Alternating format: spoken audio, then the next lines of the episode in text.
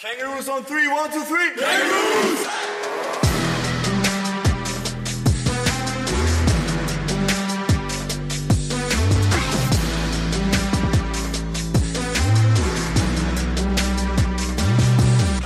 Hallo Basketballfreunde, hier ist wieder Kevin Kretzler mit einer neuen Folge vom Jump Podcast, eine Kooperation mit dem Iserlohner Kreisanzeiger.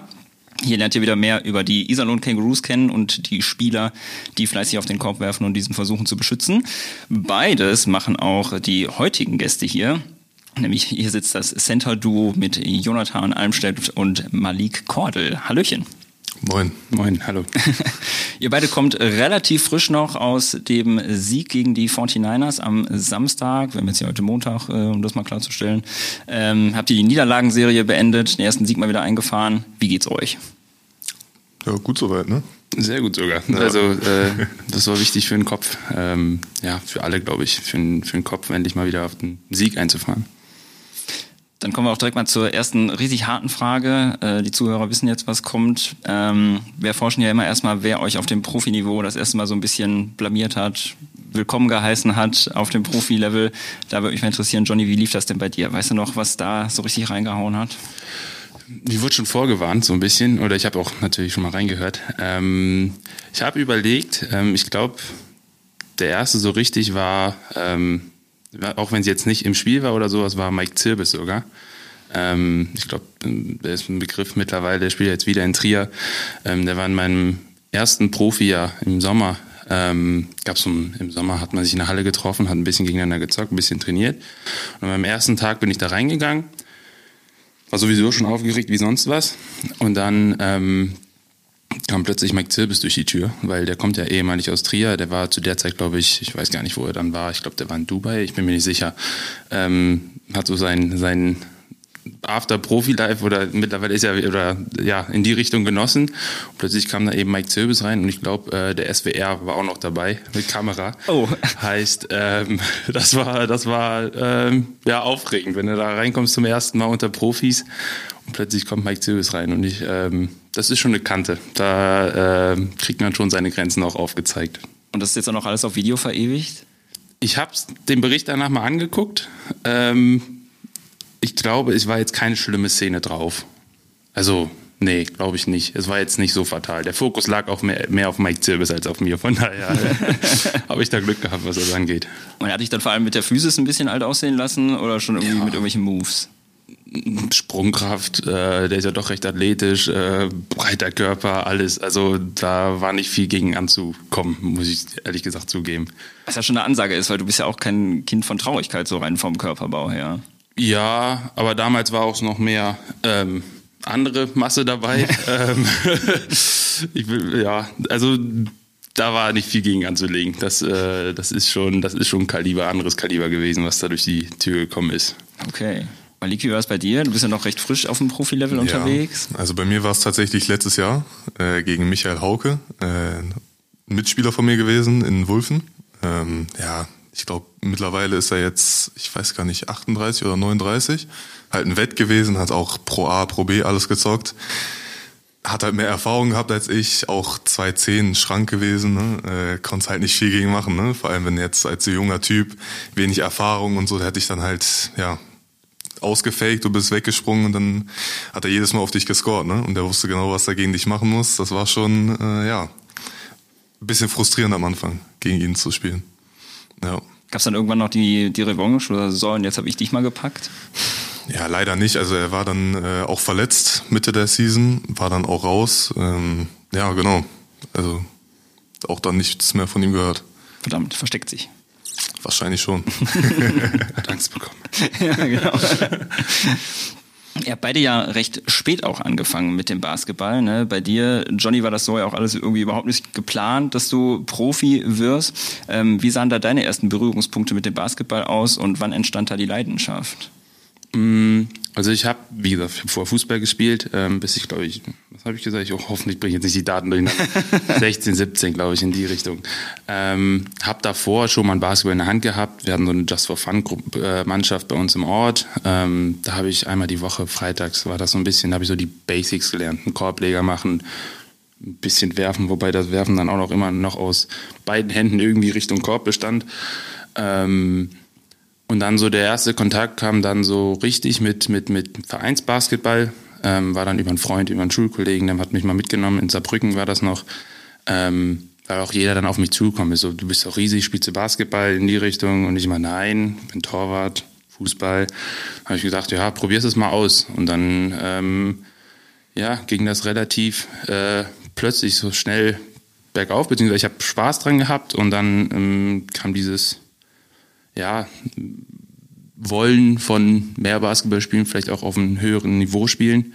Das kam dann mit der Zeit und ähm, ich hatte da, glaube ich, ganz gute ähm, Möglichkeiten einfach da in, in, in, im Saarland bzw. in Saarbrücken durch, ich habe in Saarbrücken gestartet, das war die U18 und sowas dann bin ich zum besten Verein nach im Saarland gegangen, das ist Saarlouis. Ähm, und von da aus dann kam eben später der Kontakt auch nach äh, Trier zustande und dann bin ich da irgendwie so reingerutscht, auch wenn, wie du gesagt hast, es gar nicht so richtig geplant war. Ähm, beziehungsweise ich gar keinen Gedanken hatte, Profi oder ja, damit irgendwann mal vielleicht mein Geld zu verdienen. Ähm, ja, das war so, wie gesagt, da bin ich ein bisschen reingerutscht. so ein bisschen reingerutscht. Malik, bist du ja auch, ne? Du hast auch spät angefangen, obwohl zu Hause ja eigentlich schon eine Basketballquelle gewartet hat, weil deine Mom ja. hat ja, glaube ich, gespielt in, ja. in Oberhausen, ja, in die Baskets, genau. glaube ich. Ne? Ja, meine Mutter und meine Tante haben beide gespielt, beide Bundesliga gezockt. Ähm, ja, ich glaube, bei mir war es am Anfang so, dass ich so eine Abwehrhaltung dem Ganzen gegenüber hatte, weil äh, ich habe mit sieben, glaube ich, angefangen, Handball tatsächlich zu spielen. Ähm, und jeder hat mir gesagt, fang an mit Basketball, du bist riesengroß, du hast die perfekten Voraussetzungen, du siehst aus wie ein Basketballer. Äh, versuch's einfach mal. Aber bei mir war so das Ding, ja, ich wollte meine Freunde nicht äh, im Stich lassen, sage ich jetzt mal. Äh, war auch eine große Freundesgruppe dran geknüpft. Ähm, ja, genau. Und dann in der Corona-Zeit, als halt die ganzen Hallen geschlossen waren, äh, man keinen Handball mehr spielen konnte, bin ich auf dem Freiplatz öfters gegangen. Mm, ich glaube, das müsste 2021 gewesen sein, im Sommer. Ähm, genau, habe dann da immer Basketball gezockt. Alle haben gesagt, ja, ich habe gute Fortschritte gemacht. Die meinten, fang an, fang unbedingt an, du hast äh, Potenzial. Bin ich nach Düsseldorf gegangen. Äh, ich meine, das war im November dann 2021. Ähm, habe dann da U18 ähm, Regionalliga gespielt und Herren Oberliga.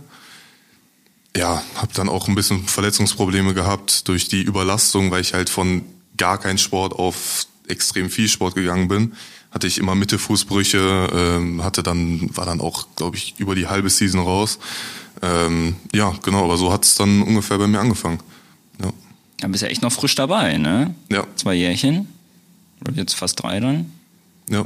Wahnsinn. 19 Jahre jung erst, ne? Ja. Okay. Ja, Johnny, du hast gerade schon gesagt, du hast natürlich auch schon viele Niveaus kennengelernt, ne? Landesliga, Oberliga, Regio und dann eben der Sprung in die Bundesliga. Ähm, hast ja auch gesagt, es fing alles irgendwie mal mit dieser Spaßtruppe so an. Wann hast du denn für dich gemerkt, ja, das ja, klappt ja irgendwie schon irgendwie ganz gut alles hier. Vielleicht ist da auch noch mehr für mich drin. Mm, ich glaube, das war tatsächlich, ich habe ja in der Regio gespielt, als Corona kam. Und da wurde die Regio-Saison äh, Regio abgebrochen. Und dann hat ein Trainer, der damals bei Salui war, beziehungsweise dann später in Trier, hat gesagt, wir haben hier ein Tryout in Trier willst du da vorbeigucken? Ich, ja, probieren wir mal aus, wie das, wie das so ist. Ähm, weil wenn, wenn du die Chance nicht nutzt oder wenn du es nicht mal ausprobierst, kannst du, ärgerst du dich vielleicht in einem Jahr. Ich gesagt, ja, muss natürlich mit meinem anderen Verein absprechen, ob das in Ordnung ist, ob man da mal hingeht, weil einfach weggehen macht man ja auch nicht. Ähm, man Gott sei Dank kooperativ, was das angeht. Also die Vereine sind auch beide jetzt äh, Kooperationspartner und waren es, glaube ich, auch zuvor schon. Ähm, und da nach dem Trout habe ich so gemerkt, oh, also vielleicht geht da was, vielleicht geht da sogar mehr in die Richtung.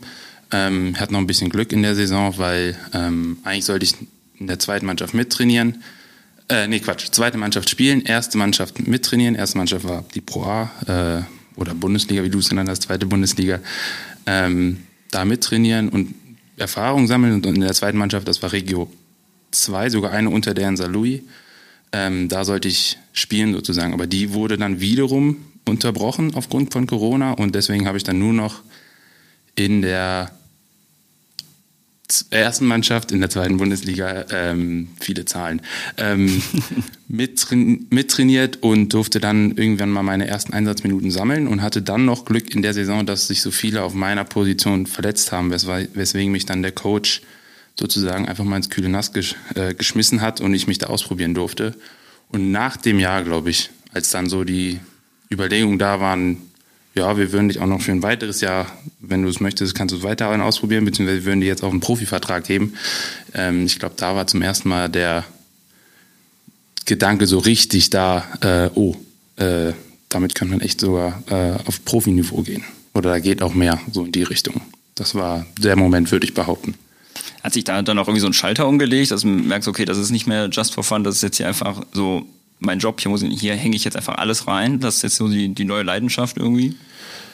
Nee, die war, glaube ich, schon vorher da, diese Leidenschaft. Ich glaube, ansonsten geht das auch nicht. Also das merkt man auch im Training. Also wenn, vor allem wenn du als Rookie vielleicht merkst, weißt, man liegt das jetzt hier oder hat, man liegt das ja auch gemerkt, wenn du dann stehst du schon unter Druck auch. Du willst ja nichts falsch machen, wenn da die, die Veteranen oder die, die ähm, ja, erhabenen Profispieler äh, sozusagen, die jetzt seit, seit äh, vielleicht, weiß ich nicht, acht, sieben, äh, neun Jahre oder seitdem sie neun Jahre sind, ähm, Basketball spielen, da willst du keine Fehler machen. Von daher, da merkst du schon, äh, da bringst du gleich ein paar mehr Prozent nochmal, um wirklich keine Fehler zu machen, was jetzt nicht ausbleibt, dass du Fehler machst. Das gehört einfach auch dazu, aber ähm, da musst du auch schon 100 Prozent dabei sein. Ähm, genau.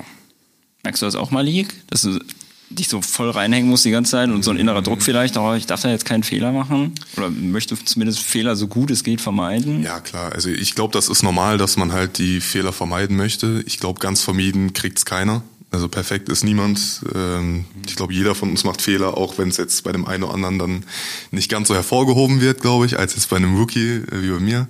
Ähm, ja, aber ich glaube, Fehler werden gemacht. Ich glaube, äh, jeder versucht sie zu vermeiden, aber es geht einfach nicht. Ne? Aber das ist jetzt auch nichts, wo du dir dann irgendwie einen Kopf machst oder so. Es kommt, ja, es kommt drauf an. Also wenn es jetzt wirklich dumme Fehler sind, die man hätte vermeiden können, natürlich macht man sich dann hinterher noch einen Kopf. Am Endeffekt kann man es nicht mehr ändern. Ne? Also wenn es einmal passiert ist, dann ist halt vorbei. Ne? Du wolltest noch was anmerken, Johnny. Das Ziel ist so, das Team rennt nicht für dich. das ist so meistens das Ding. Also wie gesagt, Fehler passieren. Ähm, das kann man nicht, daran, lernt man ja auch. Ähm, man sollte nur möglichst, ähm, wir hatten damals immer so ein Drill, Ball darf nicht auf den Boden kommen, sprinten, laufen, etc. Und wenn dann bei dir der Ball auf den Boden fällt und das Team an die Baseline muss und einmal hoch und runter sprinten will, das willst du halt nicht sein. Ansonsten, Fehler sind wie gesagt erlaubt, vor allem wenn du neu bist. wie ich schon gesagt habe, daran wächst du halt auch. Aber möglichst nicht negativ auffallen, vor allem auch nicht bei den Teamkameraden. Gerade als Rookie, sonst passiert wieder irgendwas, zack, ab ins Eisbad oder so. Ja, zum Beispiel. Ja, ja apropos äh, Fehler machen und auch äh, Sachen lernen. Ben, als er hier zu Gast war, hatte gesagt, dass es vor allem als Big Man nicht so schlimm ist, wenn man erst spät mit dem Basketball anfängt als Center. Ähm, kommt das vielleicht, weil die Anforderungen da ein bisschen anders sind gegenüber Guards und Flügelspielern oder wie seht ihr dieses Statement? Mm, ich glaube schon, dass der Point Guard eine, oder dass die Guards vermutlich eine größere ähm, Aufgabe haben, Verantwortung haben, weil sie einfach, glaube ich, auch die meiste Zeit den Ball einfach haben, müssen Plays callen, müssen das Spiel, glaube ich, mehr lesen können. Ich glaube, das ist, da kann man dem Big vielleicht ein bisschen mehr verzeihen, wenn er ähm, sozusagen neu ins äh, neu dazukommt. Ähm, ja, ich weiß nicht. Also ich möchte jetzt nicht sagen, dass unsere Aufgabe leichter ist als die. ich möchte uns jetzt hier nicht runterreden. Aber ich glaube einfach, ähm, du hast ein paar Aufgaben, sozusagen die Aufgabenverteilung ist vielleicht ein bisschen einfacher definiert für den Big. Sagen wir mal, rebounden, möglichst äh, gut unterm Korb verteidigen, aushelfen, wenn jemand anderes irgendwie was, einen Fehler macht. Und äh, ja, möglichst alles in der Zone äh, verwandeln, sozusagen. Das sind so die Hauptaufgaben. Und Screens setzen, logischerweise. Ähm, also ich glaube schon, dass es dann einfacher verziehen ist für einen Big. Der muss vielleicht nicht so das große Spielverständnis haben, weswegen es vielleicht auch einfacher ist, sozusagen da reinzurutschen. Wenn ich mich da jetzt auch dran erinnere, ich durfte ich habe ja nie in der Jugendbasketball-Bundesliga oder sowas gespielt, aber ich durfte einmal in der Quali mitspielen und da wurde ich auch einfach reingeschmissen, sei groß unterm Korb und versuch möglichst keinen Ball in diesen Korb reinzulassen, der vielleicht äh, in die Zone kommt, so in die Richtung. Das war die einfache Anweisung. Ich weiß nicht, ob das mit einem Point Guard möglich ist, der gerade dazu kommt, hier nimm mal den Ball und jetzt organisier mal das ganze Spiel. Also ähm, ich glaube schon, dass man auf den Guard-Positionen vielleicht mehr Erfahrung braucht und einfach diesen längeren Weg vielleicht oder diesen vielleicht, ja, der Weg zum, wie nennt man das jetzt, äh, der Weg dahin vielleicht länger ist als bei einem Center. Ich weiß nicht, wie du das siehst. Ja, ich sehe es ähnlich. Also ich meine, ich habe die Erfahrung jetzt noch nicht gemacht. Ne? Ich bin, glaube ich, äh, noch nicht da, dass ich sagen kann, okay, ich bin jetzt in meiner Prime oder was auch immer. Ähm, aber ich glaube, dass man als Center auch noch mehr Zeit braucht, ganz ehrlich, weil man ja, die meisten Center sind groß, ne? wir sind alle über zwei, zwei fünf, sage ich jetzt mal. Ähm, ja, du brauchst halt einfach Zeit, um in deinen Körper reinzuwachsen. Ne? Und äh, bis du das unter Kontrolle hast, bis du das Spiel verstanden hast, jetzt auch für mich, es ist zum Teil wirklich so sehr schwer einfache Sachen, die jetzt äh, Leute wie Johnny, der jetzt schon ein paar, paar mehr Jahre mit dabei ist, oder Ben oder wer auch immer, ähm, es ist schwer, also es ist manchmal wirklich schwer, solche Sachen noch reinzubekommen. Ne? Sachen, die du halt seit der Jugend lernst. Ne? Deshalb denke ich, dass es für ein Center auch nicht ganz so einfach ist. Ja. Jetzt weiß ich, eure Karrieren ja ein paar Parallelen auf. Klar, du bist jetzt eben schon fünf Jahre länger dabei, Johnny, ne? deswegen geht das natürlich nur bis zu einem gewissen Grad. Ähm, du hast ja gerade schon gesagt, bei der Pro A, bei den äh, äh, Gladiators in Trier hast du dann eben deine Erfahrung gesammelt, schon äh, auf Pro A-Niveau. Ähm, bist dann jetzt aber hier eben bei den Kangaroos gelandet für die aktuelle Saison. Erstmal hast du da dein Debüt gegeben in der Pro B, hast also auf dem Papier erstmal einen Schritt zurück gemacht, was man sagen könnte. Ähm, wir haben das auch bei Joe Conrad jetzt schon gesehen, dass er eben bei den Itzo Eagles war und dann eben jetzt auch in die Pro B zurückgegangen ist. Er das aber beispielsweise nicht als einen Rückschritt gesehen hat.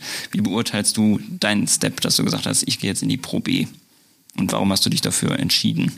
Ich würde es jetzt auch nicht direkt als Rückschritt bezeichnen. Ähm, ich glaube, es ist einfach eine andere Rolle. Ähm, Im, Team in Trier hatte ich einfach eine kleinere Rolle. Ähm, was auch gut war. Also da konnte ich jetzt keine Rolle in den, keine große Rolle übernehmen.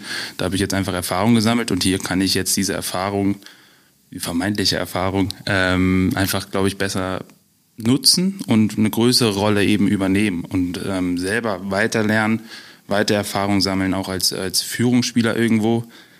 Ähm, deswegen glaube ich nicht, dass das ein Rückschritt war äh, für mich, sondern es war einfach, ähm, vielleicht will man es einen neuen Anlauf nehmen oder ja einfach, wie gesagt, mehr Erfahrung sammeln, ähm, mehr Erfahrung in einer anderen Rolle sammeln.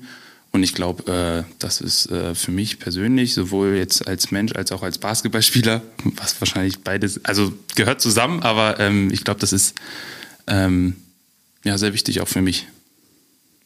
Malik, bei dir ist ja, klar, du bist jetzt noch nicht in der Pro A gewesen, aber bei dir ist ein ähnlicher Step jetzt erstmal so auf dem Papier, würde ich sagen. Du hast jetzt bei den Kangaroos eben angeheuert, die ist jetzt auch sporadisch so ein bisschen Einsatzzeit dann eben in der Pro B, tobt sich aber auch in der Regio noch aus mit dem TUS.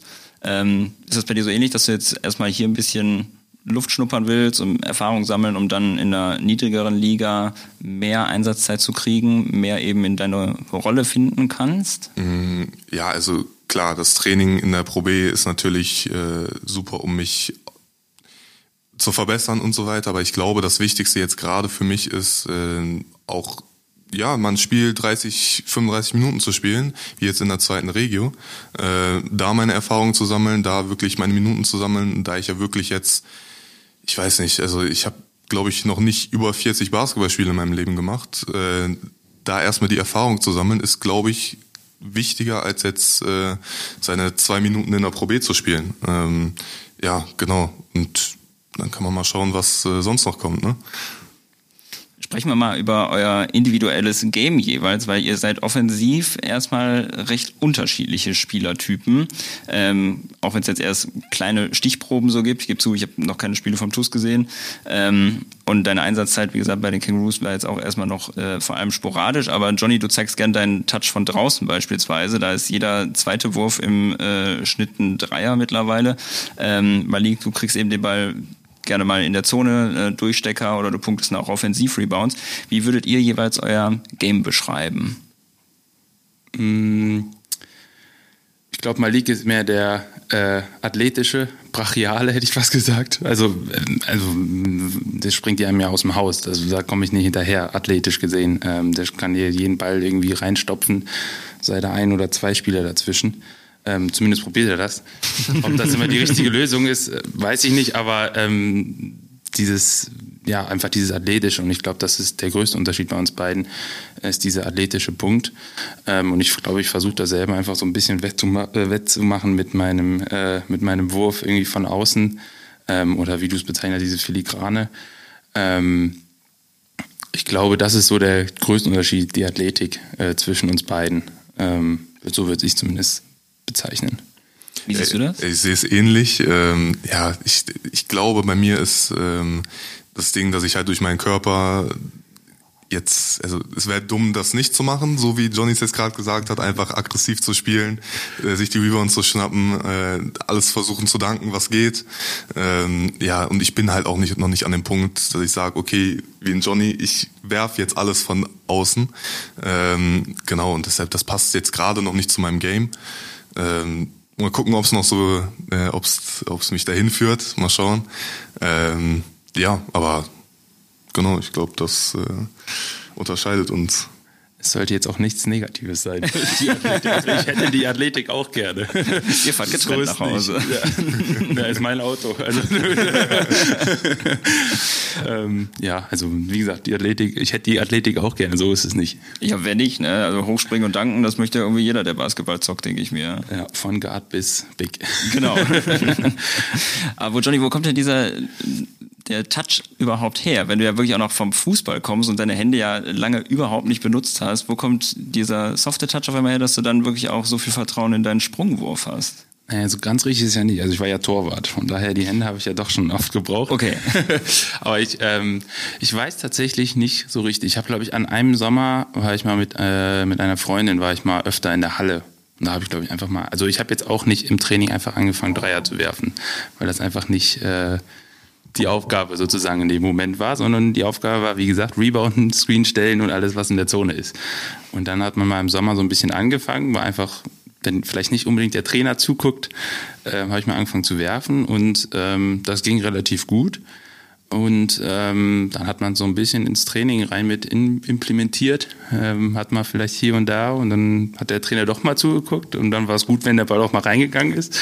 Und dann hat sich das so ein bisschen so in die Richtung entwickelt. Ähm, wie genau der jetzt so gekommen ist, kann ich nicht sagen. Ich weiß, ich weiß es tatsächlich nicht. Ähm, ja, ich kann es nicht sagen. Ich habe jetzt keine besonderen ähm, Trainingssessions abgehalten, um das zu, genau zu trainieren.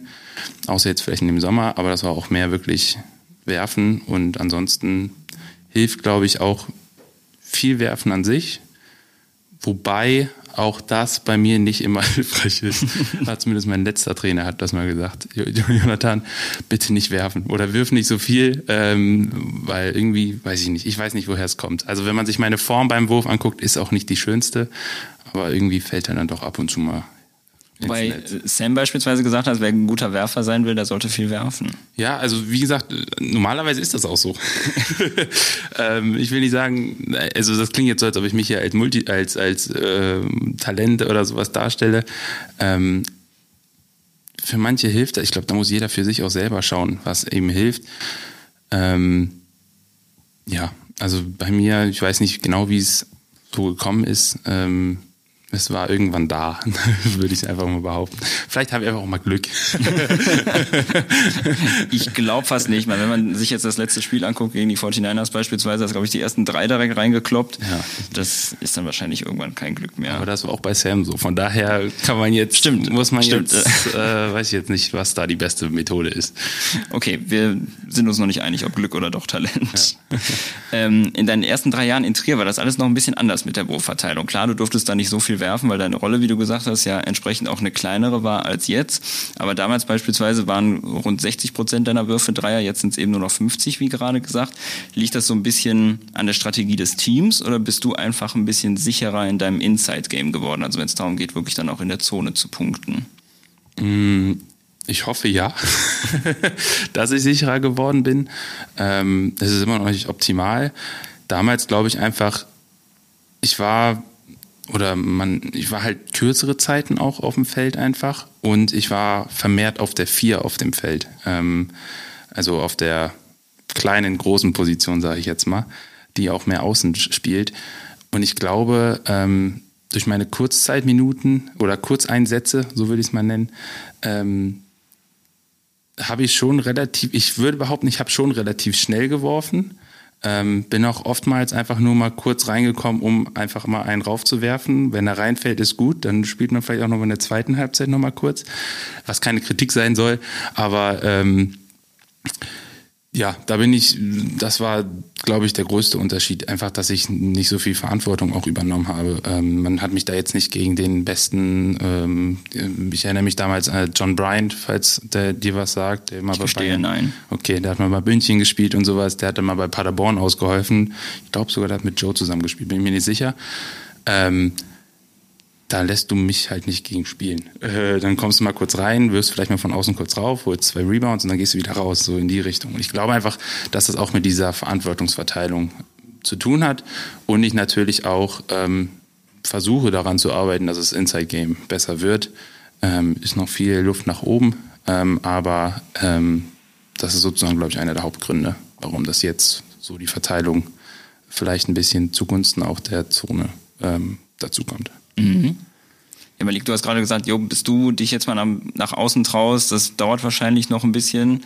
Ähm, woran arbeitest du jetzt dann gerade, wenn du sagst, jo, wäre ein bisschen blöde, jetzt diese krasse Athletik von dir nicht auch einfach auszunutzen? Ja, also bei mir ist, glaube ich, gerade das, woran ich am meisten arbeite, ist Spielverständnis. Also ich glaube, das ist das, was mir jetzt gerade am meisten helfen wird, äh, nach oben zu kommen, sage ich jetzt mal, meine Minuten zu erarbeiten. Ähm, und ich glaube einfach die Basics. Also ähm, das, was die anderen, wie gesagt, schon von Anfang an gelernt haben, wie man einen richtigen Hook macht, wie man ein vernünftiges Screen stellt, das kriege ich mittlerweile hin, aber ne, hat auch seine Zeit gedauert. Ähm, genau, und daran arbeite ich gerade und äh, ja, genau. Könntest du dir denn vorstellen, wenn du entsprechend dann diese Bereiche innerhalb der Zone für dich erschlossen hast, auch mal zu gucken, bis wie weit kann ich rausgehen? Klar, also ich glaube, es hat auch viel mit Confidence zu tun. Ähm, ich würde von mir aus nicht sagen, dass ich ein unfassbar schlechter Werfer bin, sondern ich glaube einfach, dass äh, wenn ich diesen Druck nicht habe, nicht, wenn der Trainer jetzt mal nicht guckt ähm, und mich, was heißt für jeden Wurf verurteilt, das ist, macht er jetzt nicht, aber du wirst ja manchmal schon mal ein bisschen doof angeguckt, wenn du mal einen Dreier nimmst oder äh, ja, auch mal ein bisschen doof angemacht, wenn du jetzt nicht der beste Werfer bist und trotzdem wirfst. Ähm, ja, und ich glaube, dass ich schon auf Dauer daran arbeiten werde und ich werfe ja ab und zu auch. Ähm, und ich glaube, dass es auch auf Dauer ein Teil, ein Part meines Games wird. Macht das das Selbstvertrauen nicht ein bisschen kaputt, wenn du halt die ganze Zeit, oder nicht die ganze Zeit, aber hier und da zumindest dann so eine kleine Schelte da kriegst und jemand dich dann anmosert, mhm. weil du eben den Dreier einfach mal nimmst? Es kommt drauf an, wie nah man es an sich ranlässt. Ne? Also viel ist natürlich auch immer mit Humor. Ne? Wenn Johnny jetzt, wenn wir zusammen werfen und äh, ich glaube, das war am Anfang so und äh, ich gehe einmal an die Dreierlinie und dann wirft man mal zwei daneben und dann kommt ein dummer Spruch. Äh, ja, ist halt die Frage, wie ernst gemeint das dann ist. Ne? Also Aber traut Johnny sich dann auch zwei zu nehmen, um das Gegenbeispiel direkt ja, zu liefern? Ich würde behaupten, dass Johnny ein bisschen besser werfen kann als ich. Ne? Also Vielleicht ist es doch alles nur Glück, wer weiß. Wer weiß, ja. Also im Spiel, glaube ich, nimmst du sowieso kaum. Ich glaube, du hast einen, der hast sogar getroffen in der Region, ne? Bist du eigentlich eins von eins von der Dreierlinie? Ich bin zwei von vier. Oh, zwei von vier, guck. 50 Prozent immer noch. Wahrscheinlich Liga führen. ja, Liga führen, was das angeht. Ähm, ja, wie gesagt, also ich glaube am Anfang guckt man halt dumm erstmal so, also von außen kommen halt äh, dumme Sprüche, die muss man halt dann irgendwie abwehren oder muss man dann ja, einfach die kalte Schulter zeigen, so ein bisschen, was das angeht. Ähm, und es ist ja auch nicht alles äh, hundertprozentig ernst gemeint. Wenn, ernst wird's dann, wenn, wenn, weiß ich nicht, wenn dann vielleicht mal im Spiel äh, plötzlich der andere Spieler vielleicht frei ist und vielleicht nicht gerade die letzten drei Sekunden runterlaufen und es ein Notwurf ist, dann gibt's glaube ich, so richtig mal einen hinter die Ohren. Aber ansonsten, wie gesagt, wie ich, wie ich auch gesagt habe, irgendwann musste halt mal irgendwie versuchen anfang, anzufangen. Wer nicht anfängt, der kann auch nicht äh, treffen. Von daher, ähm, ja, das kommt noch. Aber wie gesagt, ich glaube, ich bin auch der Meinung, was Malik jetzt gesagt hat, ähm, dass gerade das erstmal dieses Knowledge oder das Spielverständnis kommen muss.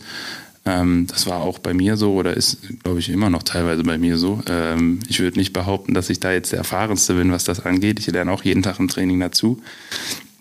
Und ich glaube, das ist äh, jetzt das Wichtigste erstmal oder der nächste Schritt für ihn. Jetzt haben wir im vergangenen Spiel und ich glaube mindestens auch dem davor, vielleicht sogar schon in den letzten drei Spielen mittlerweile auch gesehen, dass du nicht mehr der alleinige Center in der Startformation bist, sondern eben mit Ben zusammen gestartet bist und da eben auch dann der, ähm, wie jetzt in Trier beispielsweise auch, wie du gerade sagtest, eben eher dann auf der vier agierst. Ähm, Jetzt, jetzt seid ihr eben beide gleichzeitig zumindest erstes und drittes Viertel dann gestartet. Wo siehst du die Vorteile von so einer Twin Towers Aufstellung? Mm. Also erstmal glaube ich schon, dass es den Gegner so ein bisschen aus dem Konzept wirft, wenn da plötzlich ein großer oder ja zwei, ich will nicht Riesen, aber doch sind ja schon Riesen, äh, Riesen auf dem Feld stehen. Ähm, du hast natürlich zwei Riesen dann auch beim Rebounding. Ähm, das ist natürlich ein großer Vorteil. Und ähm, weiß ich nicht. Also ich glaube schon, dass man so ein bisschen den Gegner auch aus, aus dem Konzept bringt, ähm, weil ich verhalte mich, glaube ich, nicht wie ein typischer Vierer. Ich bin jetzt nicht der größte Dribbler, bin nicht der athletischste, wie gesagt. Ähm, ich glaube, das ist so ein bisschen das so die Haupt, das Haupt, ähm, der Hauptvorteil, dass man so ein bisschen den Gegner aus dem Konzept bringen kann. Habt beide in der Defensive, wie du gerade auch schon mal angeschnitten hast, natürlich wichtige Aufgaben. Ihr seid so ein bisschen der Anker des Teams ja auch. Es geht eben nicht nur darum, den eigenen Mann ähm, in der Verteidigung kalt zu stellen, sondern eben auch die letzte Verteidigungslinie so ein bisschen zu bilden, äh, auch Fehler der anderen zu kompensieren und auszumerzen. Das Themenfeld an sich ist ja sehr, sehr komplex. Defensive ist ja wahrscheinlich vielleicht sogar komplexer als äh, Offensive. Ähm, wie schwierig ist es, diese Feinheiten zu erlernen, weil dadurch, dass ihr spät angefangen habt, müsst ihr da ja auch eigentlich viel aufholen. Ja, also ich merke es bei mir, ähm, es, es wird besser, muss ich sagen. Äh, ich merke es bei mir aber immer noch, dass ich zum Teil unnötig anfange zu springen bei äh, Blocks. Ne? Also wenn ich jetzt, wenn Johnny jetzt hochgehen würde und n, versucht, einen Layup zu machen oder zu danken, ich bin eigentlich immer da und versuche zu springen ist einerseits, glaube ich, eine gute Eigenschaft, andererseits kann es aber auch schlecht sein, wenn du ein bisschen übermotiviert bist, beziehungsweise die Refs dann soft pfeifen oder du dann schnell im Foul-Trouble bist. Äh, ist halt, du machst halt schnell Fouls dadurch, ne? Ähm, genau, aber sonst, ja, ich glaube, es ist halt, wenn du als Center hast du immer die Aufgabe, ja, versuch alles wegzublocken. Vor allem jetzt bei mir ist das Ding, in der zweiten Regio wird mir gesagt, ja, du bist groß, du bist größer als jeder andere, du bist athletischer als jeder andere. Du musst eigentlich jeden wegblocken. Und wenn du das nicht, also wenn du es nicht von Anfang an in der Jugend gelernt hast, sieht das vielleicht für den Zuschauer manchmal sehr einfach aus, ähm, wenn jetzt jemand ein über, über dich drüber macht. Aber es ist also wenn du es nicht gelernt hast, ist es zum Teil halt auch schwer, äh, sowas umzusetzen. Ne? Ich glaube, das kommt aber auch mit der Erfahrung. Also ja. Aber wenn du sagst, alles wegblocken ist vielleicht auch nicht so smart, zumindest jetzt auf dem höheren Niveau, ja. was wäre denn dann die Alternative, um den Wurf zu stören? Ja, ähm, Hände hoch. Hände hoch, da sein, äh, dem Gegner vielleicht auch ein bisschen Angst machen, sage ich jetzt mal. Ähm, ich glaube, da wir jetzt beide nicht gerade klein sind, äh, reicht es zum Teil auch einfach die Hände hoch zu machen und äh, den Gegner erstmal versuchen zu lassen, darüber zu finishen. Ja.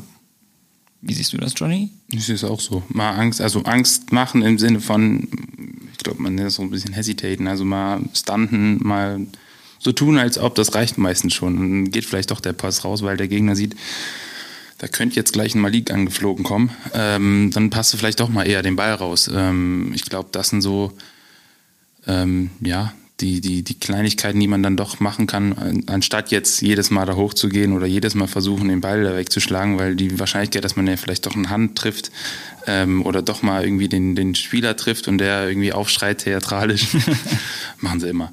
Ähm, äh, alles sauber, was ihr macht. Alles Ganz immer klar. sauber, alles, alles immer saubere Blocks. Ähm, ist ja doch relativ hoch dann und ähm, einfach Präsenz zeigen. Ich glaube, das ist äh, wichtig was, was, oder was wir mit unserer Größe eben umsetzen können. Johnny, du hattest gegenüber der, dem Iserlohner Kreisanzeiger zu Beginn der Saison auch gesagt, dass die Defensive noch ein bisschen so der Schwachpunkt auch in deinem Spiel ist. Jetzt haben wir die Halbzeit mittlerweile hinter uns von der Saison. Wie läuft es da deiner Meinung nach in der Saison? Weil hier und da musstest du ja schon, Thema Foulprobleme, äh, früh hast du Fouls äh, kassiert und musstest dann frustriert dann auch früher als eigentlich geplant wieder zurück auf der Bank wegen Foulproblemen. Ist immer noch so, würde ich behaupten. Äh, Defense ist immer noch nicht mein Steckenpferd oder immer noch nicht meine Lieblingsdisziplin, was das angeht. Ähm, ich glaube, ich hoffe, es ist besser geworden. Ähm, hängt natürlich auch so ein bisschen damit zusammen, wie man verteidigt. Ähm, ich glaube, ich bin einfach nicht der mobilste. Ähm, daran muss ich halt weiter arbeiten. Ähm, vielleicht auch ein bisschen smarter sein, einfach ähm, im Vorhinein lesen. Diese Athletik, die ich eben nicht habe, die vielleicht andere Spieler haben, die muss ich halt irgendwie versuchen auszugleichen mit ja, äh, Spielverständnis beispielsweise. Muss vielleicht vorher an dem Ort sein, wo der Ball hinkommt, ein bisschen mehr antizipieren. Ähm, ich glaube, daran arbeite ich und äh, ich hoffe, dass es äh, besser wird. Auch wenn ich jetzt mich im letzten Spiel, wobei es waren 35 Minuten, da kann man sich mal ausfaulen. Das ist in Ordnung. Für mich zumindest. Aber wenn du sagst, du bist nicht gerade der mobilste, wie lässt sich das denn dann kompensieren, dass du trotzdem eine gute Defensive spielst? Gerade weil ja auch viele Leute wirklich athletisch auch sind auf deiner Position. Ähm, ja, wie gesagt, einfach dieses Antizipieren, glaube ich, äh, ist viel dabei und vielleicht präventiv arbeiten, dass der Ball gar nicht erst da unten in, in Post kommt, sozusagen. Vorher die Nine, vorher arbeiten. Die ähm, Nine, einmal vielleicht kurz erklären die für die Hörer. Oh Gott, englische Worte, Wörter beschreiben. Ähm, Du stellst dich ja wahrscheinlich vor den ich Angreifer, vor, damit den Ich sorge Ball dafür, dass der Ball gar nicht erst dorthin kommt. So, so, so kann man es vielleicht am besten ähm, ausdrücken. Ähm, ja, ich glaube, das sind so antizipieren vorher, was könnte passieren, vorher die Option wegnehmen. Wegnehmen ist vielleicht das beste Wort. Toll. Ähm, den Passweg zustellen in die Richtung. Ähm, ich glaube, das sind dann eher die Möglichkeiten, die mir äh, da sind.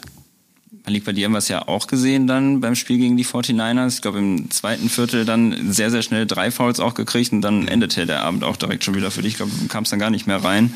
Wie siehst du so deine Fertigkeiten in der Defensive? Ja, also wie gesagt, ich glaube, Foul Trouble ist so das größte Problem, was ich habe, dass ich, ich manchmal ein bisschen runterfahren muss, dass ich manchmal verstehen muss, dass ich nicht alles versuchen muss wegzublocken, ähm, sondern es einfach manchmal auch reicht, wenn ich da bin und dem Gegner Angst mache, äh, wie wir gerade gesagt haben. Ähm, ja, genau, also einfach zu verstehen, ja, immer aggressiv reinzugehen, ist es manchmal nicht. Ähm, ja, und ich glaube, dass ich da einfach durch meine Athletik und so, dass ich da einfach Potenzial habe, wirklich guter Verteidiger zu sein. Ähm, ja, aber wie gesagt, alles Spielerfahrung und ich glaube, das kommt dann mit der Zeit. Also ist das bisher einfach noch so ein Automatismus, dass der Körper direkt sagt, ah, den blocke ich jetzt auf jeden ja. Fall und dann hast du schon wieder das Foul und ja. da fehlt dann einfach noch mehr die Erfahrung und dass du wirklich dann mehrfach in diese Situation kommst, um das abzustellen. Ja. Ihr wohnt beide ja auch zusammen. Oh, oh. Gibt es da dann äh, irgendwelche Hilfestellungen dann auch mal, gerade eben, weil eben der, der Altersunterschied da ist von fünf Jahren zwischen euch beiden, dass du dann vielleicht auch mal sagst, ey, komm mal heute Abend, wir quatschen irgendwie noch mal ein bisschen, gucken uns ein bisschen Videos an oder so, so, das könntest du vielleicht noch machen oder umgekehrt, hier, guck mal Johnny, so mache ich dich zum athletischen Monster. da, kannst du, kann, das ist keine Hoffnung. Da ist keine Hoffnung mehr da. also wir haben uns, haben uns schon mal so richtig zusammengesetzt. Meistens passiert das bei uns zwischen Tür und Tür. Ne? Ja. Also wir, wir, man muss sich vorstellen, unsere Türen zu unseren jeweiligen Zimmern sind direkt nebeneinander in so einem 90-Grad-Winkel und meistens, wenn er mal liegt, zum Beispiel beim Regiospiel kommt, frage ich, wie war es oder ähm, ja, wie ist gelaufen und dann reden wir auch ab und zu über Foul Trouble, haben wir glaube ich schon öfter geredet über sowas. Ähm, ja. Beidseitig, also wie gesagt, bei mir sieht es ja auch nicht viel besser aus, was das angeht, haben wir ja festgestellt. Ähm, schon, Video haben wir jetzt noch nicht gemacht. Weiß ich auch nicht, ob wir dabei so die Typen für sind, uns da hinzusetzen und Videoanalysen durchzuziehen. Aber ich würde schon behaupten, dass wir uns äh, auch in der Küche ab und zu, wir haben leider keinen extra Raum, wo wir uns zusammensetzen könnten oder so, so einen Gemeinschaftsraum in die Richtung. Ähm, aber meistens passiert das dann so in Küche, wenn sich das Essen fertig gemacht wird oder sowas, dann reden wir schon darüber, ähm, wie das so ist. Oder auch, ja, manchmal im Auto. Ja, ja passiert das schon. Also ist Johnny für dich so eine kleine, so ein kleiner Mentor dann auch einfach? Ja, also ja, Mentor. Kleiner. Über zwei Meter. Ein bisschen hochgegriffen, ja klar. Also ich sag mal, von Leuten, die mehr Erfahrung haben, dann nimmt man sich eigentlich immer was von, äh, ähm, nimmt sich immer einen Rat an. Ne? Und ich glaube, sowas passiert halt auch viel im Training, dass man, wenn eine Situation jetzt ist, dass ich ja, irgendwas hätte noch anders machen können oder Johnny ein Tipp für mich hat, dann passiert das in dem Moment und jetzt nicht, wenn wir in der Wohnung sind und sagen, ey, dann sagt Johnny zu mir, komm, komm in mein Zimmer, wir setzen uns zusammen und äh, ich erkläre dir jetzt nochmal, wie du das besser machen kannst, sondern ich glaube, dass äh, das dann in der Situation selber auch die bessere äh, Option ist, weil wir, glaube ich, beide nicht so die Typen dafür sind, uns so zusammenzusetzen und dann zu sagen, okay, äh, wir analysieren das Ganze nochmal. Also holt man sich dann auch mehr Tipps dann Richtung Coaching-Stab, dass man dann viel mit, mit Dennis redet und eben auch mit, äh, mit Toni entsprechend? Ja, schon. Also ist natürlich, ja, ist schwer zu sagen. Also ich weiß Also ich würde behaupten schon, weil du arbeitest ja schon viel mit Toni, Ja, oder wir das arbeiten ja alle Fall, ja. viel mit Toni auch individual zusammen und ich glaube, dass man da auch viele Lehren draus zieht. Und zu dem Thema Hilfestellung geben, ich glaube, es ist meistens, wie, wie er gesagt hat, ähm, passiert das in dem Moment. Ähm, wir hatten jetzt, wir haben ja beispielsweise unsere Defense so ein bisschen angepasst. Ähm, Als, als Team meinst du jetzt? als definitiv? Team, als Team, alle zusammen. Ähm, es gibt ja verschiedene Möglichkeiten sozusagen zu verteidigen. Und ähm, ich weiß nicht, wie, inwiefern Malik da schon Erfahrung gesammelt hat mit dem einen, weil mir liegt die, die jetzige wahrscheinlich vielleicht einen Tick besser als die davor. Äh, die davor liegt vielleicht Malik ein bisschen besser, ähm, weil es einfach ein bisschen athletischer oder weil man ein bisschen schneller sein muss. Ähm, und ich glaube, das passiert, wie er gesagt hat, dann im Moment. Also vielleicht wir hatten letztens das Beispiel, dass er ähm, den Winkel vielleicht beim Zurücklaufen ein bisschen anders hätte machen sollen. Das schreie ich dann von der Seitenlinie in dem Moment, mal- manchmal sind wir auch in einem Team, dann ist er gerade drin im, im, im Training, ähm, dann schreie ich von der Seitenlinie auch mal rein. Ne? Anders, anderer Winkel, anderer Winkel, dann gibt's kurz einen Kopfnicker und dann versucht er das im nächsten Moment umzusetzen. Also ähm, wie gesagt, ich glaube nicht, dass wir beide Typen sind, die uns da zusammensetzen, Kaffee machen und äh, dann analysieren, sondern ähm, das passiert in dem Moment. Okay. Kommen wir noch mal ein bisschen auf ähm, das Thema Spielzeit zurück. Ähm, wie wir ja schon festgestellt haben, du stehst eher unregelmäßig auf dem, auf dem Platz Malik, hier und da mal ein paar Minuten, aber es gibt auch viele Spiele, wo du überhaupt keine Einsatzzeit siehst. Ähm, was ist das Härteste daran, daran, nicht zu wissen, welche Rolle du hast und was dich an dem Spieltag erwartet, minutentechnisch? Mm, Ja, also es ist, es ist immer schwer, sich auf irgendwas einzustellen. Ne? Also ich glaube, ich bin gerade auch nicht in der Position zu sagen, okay, ich kann irgendeine Minutenanzahl verlangen, äh, sondern es ist halt einfach so, wenn ich mal zwei Minuten spiele, äh, ein gutes Spiel mache, dann spiele ich vielleicht auch mal länger. Ähm, bei mir ist es, ich muss sagen, es ist Gott sei Dank nicht so, dass ich äh, jedes Spiel eine Minute spiele, weil das bringt mir nichts. Äh, sondern bei mir ist es so jetzt gegen Schwelm zum Beispiel habe ich dann 16 Minuten gespielt, gegen Köln habe ich meine 15 Minuten gespielt und wenn ich gut spiele, dann werde ich ja auch belohnt dafür. Und ich glaube nicht, dass es Sinn macht, mich dann einfach für die letzten zwei Minuten draufzustellen, wenn wir das Spiel verloren oder gewonnen haben, ähm, ja, und mich dann spielen zu lassen, nur um mich spielen zu lassen. Ne? Weil der Wettbewerb dann einfach ein anderer ist, dadurch, dass der Gegner vielleicht nicht mehr so viel Gas gibt, meinst du? Dadurch, dass das Spiel vielleicht schon haushoch gewonnen oder verloren ist? Oder warum bringt dir das nicht so viel? also natürlich, Spielzeit bringt einem immer was, nicht falsch verstehen, aber ähm, für mich persönlich ist es halt dann auch schwer, wenn man, ich hatte das äh, Problem jetzt gegen, das ist schon ein bisschen her, das war jetzt gegen Braves, äh, das Heimspiel, das erste hatten wir vorher ein Regiospiel in äh, Paderborn, glaube ich. Wir sind angekommen, da haben wir gerade Freiwürfe geworfen im Warm-up. Ähm, Genau, ich konnte mich nicht warm machen, gar nichts, saß dann quasi die ganze Zeit auf der Bank, habe das Spiel auch eigentlich gar nicht gespielt, bis auf die letzte Minute, glaube ich. Ne? Und mir tat alles weh vom Regio-Spiel vorher, weil ich da 40 Minuten gespielt habe. Ähm, genau, und konnte mich nicht warm machen, war kalt und dann musste es da gegen die anderen Center spielen, die jetzt nicht, also Waves hat ganz gute Center, äh, sage ich jetzt mal, äh, die auch nicht ganz so langsam sind. Und wenn du dann 40 Minuten auf der Bank gesessen hast ähm, und dann gegen die spielen musst, das ist schon nicht, das ist ein bisschen undankbar, sage ich jetzt mal. Äh, ja, gegen die dann zu spielen. Das ist vielleicht dann nicht ganz so vorteilhaft. Ja. Also ich war ja in der Rolle jetzt letzte Jahre, die letzten Jahre sozusagen genau in dieser Rolle. Ich glaube, ähm, irgendwo muss oder in dem Moment muss man einfach irgendwie dann bereit sein, ähm, die Zeit zu nutzen, die man bekommt eben. Also ähm, ready sein, die ganze Zeit versuchen ready zu sein, dem Team irgendwie natürlich von der Bank was zu geben. Ähm, auch wenn es, also es gibt immer so Tage, wo du dann denkst, oh, muss ich aber auch nicht mehr rein, so nach dem Motto, wenn ich jetzt 39 Minuten sitze und dann darfst du am Ende nochmal rein. Ähm, Aber ich glaube, das Wichtigste ist in dem Moment ähm, die Zeit einfach nutzen, auch für sich nutzen, ähm, Erfahrung sammeln. Ich glaube, das ist das Wichtigste, was man daraus äh, ziehen sollte, beziehungsweise was man dann in dem Moment tun sollte. Also wie gesagt, das war jetzt nicht äh, darauf bezogen, dass die letzten zwei Minuten äh, wirklich Garbage Time. Ja, ja, also das ist jetzt nichts Schlimmes ist. Natürlich, ich bin dankbar für jede Minute.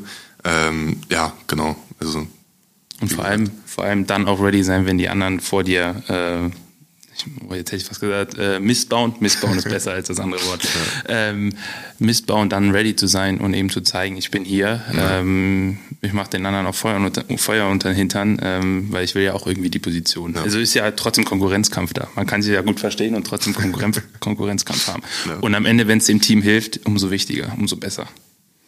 Aber wie schafft man denn genau das, dieses bereit zu sein, das du jetzt gerade auch angesprochen hast? Weil ich denke mir, damit gehen ja zwei Faktoren einher. Einmal eben das körperliche Bereitsein, was du gerade gesagt hast, Malik, dass du eben 40 Minuten am, äh, gerade noch gezockt hast und jetzt musst du hier schon wieder bereit sein. Und wie ist das mit dem mentalen Bereitsein? Wie du gerade gesagt hast, schon, ja, für die letzte Minute muss ich jetzt hier aber auch nicht mehr rein. Weil ich stelle mir das sehr herausfordernd vor auf beiden Ebenen. Ja, ähm, ich glaube, körperlich, weiß ich nicht, äh, ist schwierig, muss man sagen. Also manchmal gibt es da links, manchmal steht da links ein Bike, auf dem man sich vielleicht ready halten kann. Auch wenn das, das sieht wahrscheinlich komisch aus, wenn du als Rookie hingehst. Vielleicht jedes Mal auf, aufstehen kann ja schon helfen. Wenn die anderen scoren, wenn wir irgendeine gute Aktion haben, dabei aufstehen, score, äh, dabei aufstehen, kann ja schon mal ein bisschen Blutfluss sozusagen ready machen. Und ansonsten hilft das auch, die anderen im, im Spiel bleiben sozusagen. Also alles beobachten, die anderen anfeuern, ähm, immer dabei sein, gucken, was der Trainer aufzeichnet im Timeout, ready sein, sich, auch wenn es schwer ist, manchmal, obwohl man weiß, dass man gerade nicht spielt, dieses Play merken. Wer weiß, vielleicht kommt ja am Ende, bist du drin und dann sagt der Coach, ja, das Play von Timeout 3, sag ich jetzt mal.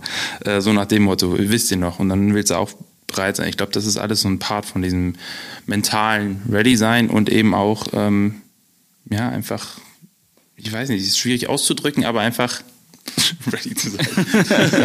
einfach, einfach heiß darauf zu sein, noch mal ein paar Minuten zu spielen. Wie schaffst du das, Malik? Diesen körperlichen und mentalen Aspekt? Ja, also körperlich muss ich sagen, da kannst du wirklich nicht viel machen. Also wie Johnny gesagt hat, ja, ich glaube, das schwingt ein bisschen mit einher, dieses körperliche und mentale, dass du, wenn du wirklich im Spiel mit dabei bist, immer anfeuerst, ähm, unter Strom stehst, aber auch schon auf der Bank, dass du dann auch unter Strom dann wieder aufs Spielfeld gehen kannst. Ich glaube, das geht miteinander einher. Ähm, ja, also für mich ist es halt auch so ein Ding, ähm, da ich noch nicht so lange dabei bin, ist es für mich manchmal ein bisschen schwerer als für andere, die Plays richtig äh, zu verstehen und so weiter. Und deshalb ist es für mich, ähm, ich glaube, um in das Spiel reinzufinden, beziehungsweise ready zu bleiben, äh, wichtig, jedes einzelne Play, was wir laufen, wirklich zu verstehen. Das heißt, wenn wir jetzt ich will jetzt keine. Äh, nichts verraten für die nichts verraten, aber Scouting. Dass, dass, wenn wir jetzt das Play laufen, dass ich dann auch wirklich verstehe, okay, Ben auf meiner Position macht jetzt das und das oder Johnny auf meiner Position macht das und das, um wirklich das ganze Spiel auch so zu analysieren, wenn du auf der Bank sitzt. Ne? Wie wirkt sich diese Unsicherheit denn, dass du, oder dass ihr beide vielleicht, auch du kennst es ja auch, Johnny, ähm, wenn man die eigene Rolle nicht so richtig definiert bekommt, wenn man nicht weiß, was erwartet mich jetzt am heutigen Spieltag, wie wirkt sich das auf das Selbstvertrauen aus? Boah, schwer. ähm, also ich glaube, das ist, also wenn du wirklich mehrere Spiele hast, in denen du jetzt sehr, sehr wenig spielst, beziehungsweise, beziehungsweise sagen wir es mal so, wenn du äh, eine Phase hattest, wo du sehr viel gespielt hast, meinetwegen auch gut gespielt hast, und dann eine Phase kommt, wo man wenig spielt, natürlich denkt man drüber nach, aber es kommt halt auch auf die Person an, wie nah du das jetzt an dich ranlässt. Im Endeffekt kannst du an den Sachen nichts ändern. Ne? Das ist alles Entscheidung von Trainern oder ne, ist die Entscheidung vom Trainer. Ähm, genau, und ich glaube, bei mir ist es zumindest so, natürlich denkt man sich, okay, natürlich, jeder will spielen, jeder will seine Minuten bekommen, aber wenn der Trainer sich dafür entscheidet, okay, nee, du spielst jetzt nicht, dann ist das so. Ne? Und du kannst daran nichts ändern. Ähm, und ich glaube, dass das einen im Kopf dann auch nicht kaputt machen sollte. Beziehungsweise, dass man da schon relativ gut mit klarkommt, weil äh, ich für meinen Teil weiß, beziehungsweise Johnny weiß für sich, hat es damals wahrscheinlich auch gewusst, dass seine Zeit kommen wird, in denen er seine Minuten spielt. Das klingt nach einer sehr reifen Ansichtsweise, finde ich. Dafür, dass du ja auch noch gar nicht so lange dabei bist, denke ich mir, wärst du wahrscheinlich erst recht heiß darauf, auch viel auf dem Feld zu sein. Klar, ja, bin, bin ich auch. Äh, ich, ja. Ich glaube, dass man in dem Moment vielleicht auch so ein bisschen denkt, einfach, vielleicht ist das gerade das Beste fürs Team. Also ja. am Ende ist ja immer noch ein Teamsport. Wir sind zwar alles Individualisten, aber wir wollen ja als Team zusammenspielen. Jeder will auch seinen Erfolg dazu oder seinen Beitrag dazu haben, aber vielleicht ist in dem Moment ähm, die andere Aufstellung oder die Spielzeit von dem anderen eben besser ähm, für, fürs Team. Vielleicht, vielleicht performt er besser. Schwierig wird es vielleicht dann, wenn es vielleicht nicht der Fall ist. Aber meistens kommt dann auch die Zeit, wo du dann selber wieder ähm, sozusagen übernehmen darfst, weil der andere ja eben ähm, vielleicht gerade nicht die 100 Prozent bringen kann auf dem Feld und dann musst du halt wieder da sein oder vielleicht hilft dir das auch, ready zu bleiben, zu wissen, ähm, auch der andere kann mal einen schlechten Tag haben. Hast du es denn genauso handhaben können wie Malik, dass du einfach sagst, jo, ich lasse das jetzt nicht an mich ran, wenn meine Spielzeit so fluktuiert, weil du hast ja in Trier beispielsweise auch nicht die krassen Minuten gesehen wie jetzt. Nee, ähm, ja, also ich, ich glaube, das Gute ist auch immer das Leid, oder was Leid, Leid ist ja nicht, aber das, zu teilen mit jemand anderem. Also ich war jetzt nicht der Einzige, wir hatten ja auch andere Spieler da, die jetzt nicht so viel. Und ich glaube, das ist dann schon so ein bisschen, wenn man sich da zusammenschließt, wir sagen, komm, dieses Spiel, wir, wir geben alles von der Bank auch, weil ich finde es sehr wichtig. Also die Bank ist ein großer Faktor, was das angeht, äh, was auch einen Sieg angehen kann. Das habe ich in Trier auch oft gemerkt, wenn zum Beispiel ein Kollege von mir, der hat noch nebenbei in der Jugend gespielt. Ähm, und wenn der mal nicht dabei war, dann war das schon ein großer, also der war der Emotionsleader auf der Bank sozusagen, auch wenn er der Jüngste war, aber der hat jedes, bei jedem Dreier ist er aufgestanden, bei jedem Rebound hat er das abgefeiert. Das ist enorm wichtig, finde ich. Und ähm, dann nimmt man sich das eben vor. Dann ist das, wenn du spielst, hast du deinen Beitrag vielleicht heute nicht auf dem Feld, aber du hast deinen Beitrag von der Bank. Und ich glaube, ähm, so war das auch damals. Also du bist, du bist ja trotzdem Teil des Teams am Ende. Du sitzt ja trotzdem in der Kabine, du hast trotzdem die Ansprache vom Coach, bist vielleicht am Ende nicht, hast vielleicht, vielleicht auch Gott sei Dank, hast du nicht das Interview mit der Zeitung. Kommt drauf an. Aber du bist trotzdem Teil des Teams. Und ich glaube, das ist auch so ein Ansporn, den man, den man, den ich zumindest oft genutzt habe. Ähm, du bringst halt heute das von der Bank und wenn du raufkommst, bist du da. Malik, du hast jetzt gerade gesagt, in, bei dem einen Umstand war es beispielsweise so, dass du auch einfach kalt dann am Ende aufs Feld musstest, weil entsprechend da die, die Aufwärmzeit auch nicht so da war. Ähm, wie seht ihr das dann, wenn die Einsatzzeit eben so sporadisch ist oder man eben nicht startet? Ähm, wie wirkt sich das auf den eigenen Rhythmus dann auch aus? Oder wenn man eben Spiele aussetzen muss? Weil lässt sich das als kann man als Center damit eher umgehen als beispielsweise ein Shooting Guard, der eben vor allem von seinem Wurf lebt, wobei du, Johnny, ja eben auch sehr, sehr viel mit dem Wurf arbeitest. Wirkt sich das auf den Rhythmus aus oder ist das egal? Also ich glaube, es ist personenabhängig, also von jedem unterschiedlich. Also ich glaube, ich komme damit eigentlich ganz gut zurecht. So von der, ich glaube, das habe ich auch in den letzten Jahren dazugelernt, eben dieses von der Bank kommen und dann versuchen, ready, versuchen, ready zu sein. Das ist, klappt nicht immer hundertprozentig, auf, äh, auf keinen Fall. Aber ich glaube, es ist sehr personenabhängig, wie man damit umgeht, beziehungsweise was, wie man das lernt, damit umzugehen. Ansonsten, wenn du zweimal hoch und runter sprintest, ist dir auch warm danach. Sind wir mal ehrlich. Ähm, oder dann, dann sagst du dir halt, ähm, versuchst in der Defense sozusagen, ähm, dich schnell warm zu machen oder bist halt extra aktiv, was das angeht. Ähm, ja. Ja, also ich glaube, wenn man jetzt mehrere Spiele nicht gespielt hat, äh, zumindest bei mir ist es so, dass ich relativ schnell durch diesen, also durch meinen Ehrgeiz einfach, dass ich relativ schnell ins Spiel wieder reinfinden möchte und auch muss, ne, wenn ich mehr Spielminuten spielen möchte, muss ich so schnell wie es geht ins Spiel reinfinden, am besten von Anfang an. Wenn es nicht funktioniert, dann ist es halt ein Problem, weil du dann wahrscheinlich nicht weiterspielen wirst. Ähm, genau, und ich, also ich muss sagen, es funktioniert, glaube ich, bei mir ganz gut, dass ich immer relativ aggressiv reinkommen, äh, mich natürlich durch äh, Aktionen auch pushen kann. Äh, ich glaube jetzt als Center so ein Block, ein Dank, äh, ein guter Offensivrebound oder Defensivrebound, eine gute Defensivaktion ähm, helfen auch dir natürlich in den Rhythmus wieder reinzukommen. Und ich glaube, durch so einfache Sachen sich zu pushen, das ist schon, das kriegt man schon relativ einfach hin. Wie sieht denn die Kommunikation mit Coach Dennis dann aus in solchen unsicheren Zeiten, wo du eben nicht weißt, was erwartet mich jetzt hier überhaupt? Wie sieht meine Rolle im Team aus? Oder gibt es da gar keine Gespräche? Hm, also ich meine, ich bin ja ich bin der Perspektivspieler und es war von Anfang an klar in der Saison, dass ich jetzt nicht äh, mit der Erwartungshaltung in jedes Spiel reingehe, dass ich starte, 25 Minuten, 30 Minuten spiele, wie jetzt manch anderer Spieler, Ähm, und es wurde ja von Anfang an kommuniziert. Natürlich kommt es auch auf die Entwicklung an, ähm, wie viele Minuten man dann im Endeffekt spielt oder wie viele Spiele man äh, äh, zum Einsatz kommt. Ähm, klar redet man untereinander natürlich, ist ein Co-Trainer Toni, mit dem rede ich nochmal deutlich mehr. Ich glaube, das ist auch mehr die Rolle nochmal vom Co-Trainer. Ähm, mit Toni rede ich wirklich sehr, sehr viel darüber, ist auch ähm, nochmal ein bisschen enger zu den Spielern, würde ich äh, sagen, als jetzt ein Dennis, der vielleicht noch andere Aufgaben hat. Ähm, ja, aber da redet man schon relativ viel drüber. Ja. Wie sehen so Gespräche dann aus? Ist das dann irgendwie aufmunternd, mach dir nichts draus, deine Zeit wird irgendwie kommen oder das und das ist geplant vielleicht noch für die Saison, wenn du das und das irgendwie noch schaffst?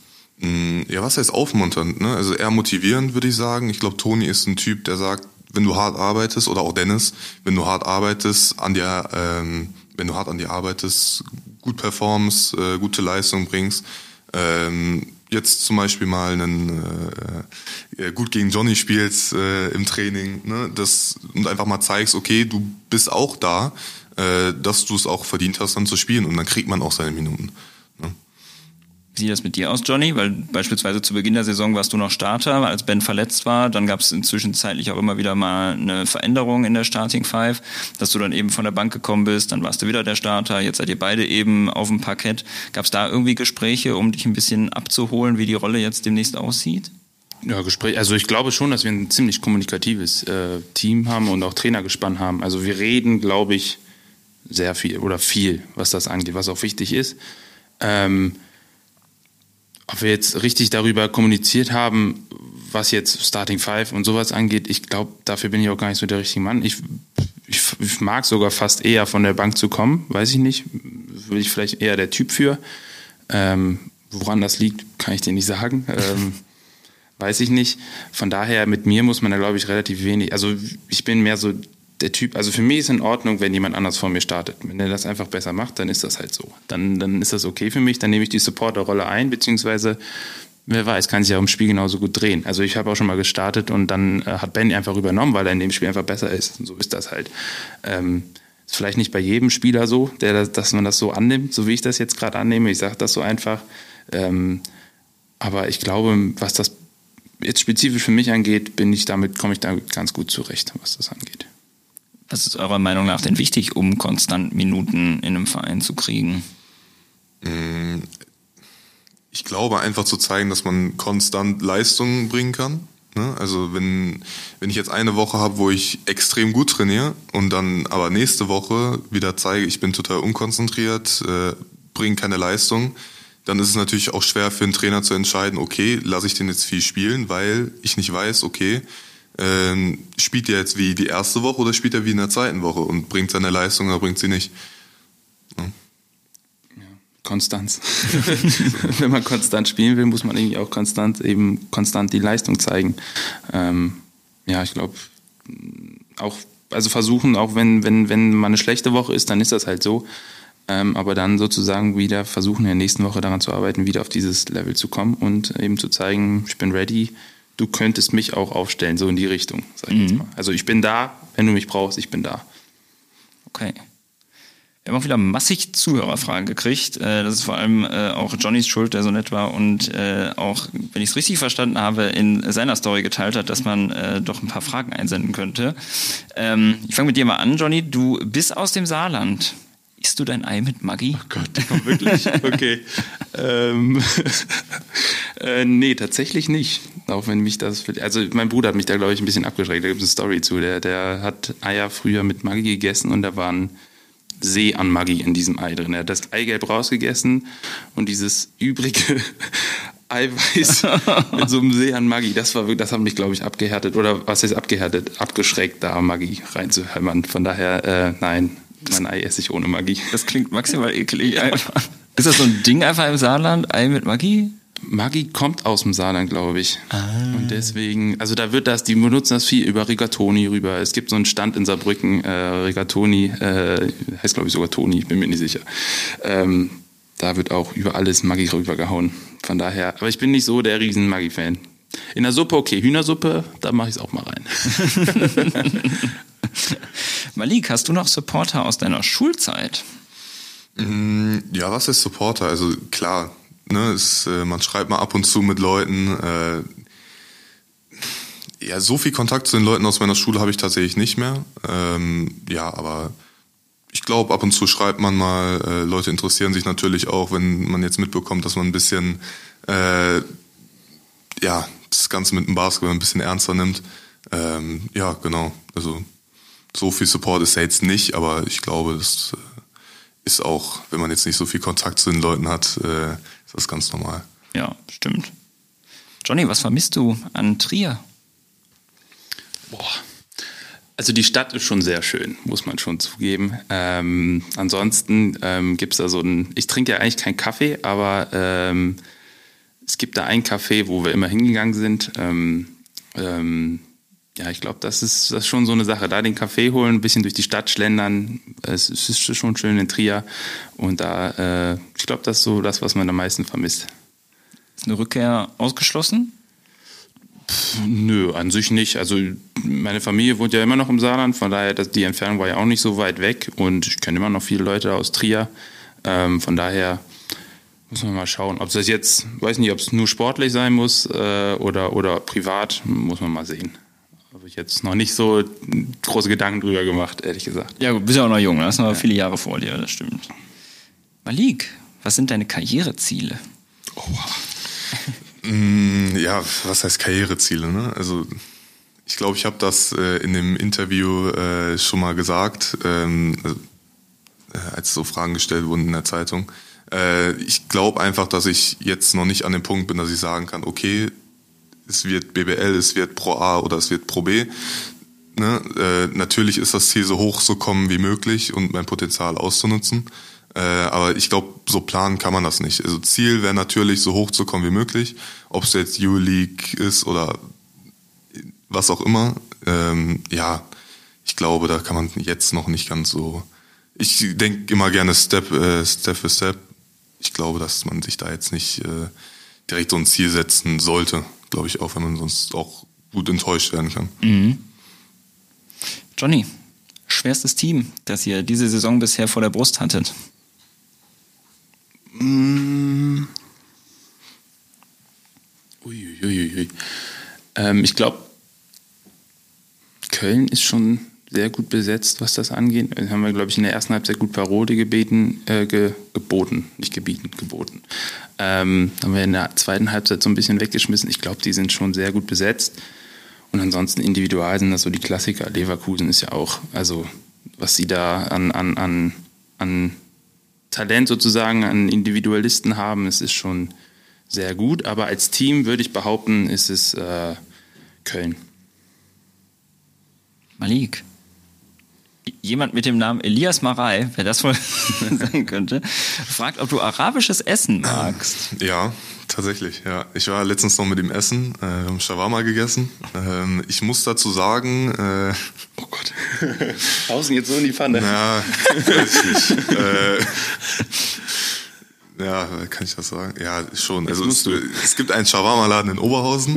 Äh, da bin ich sehr oft, also bestelle ich sehr oft. Der ist sehr, sehr gut. Ähm, ich, und Elias hatte mich jetzt hier eingeladen äh, zum Shawarma-Essen. Da habe ich mich natürlich gefreut. Äh, ich musste ja. Nee.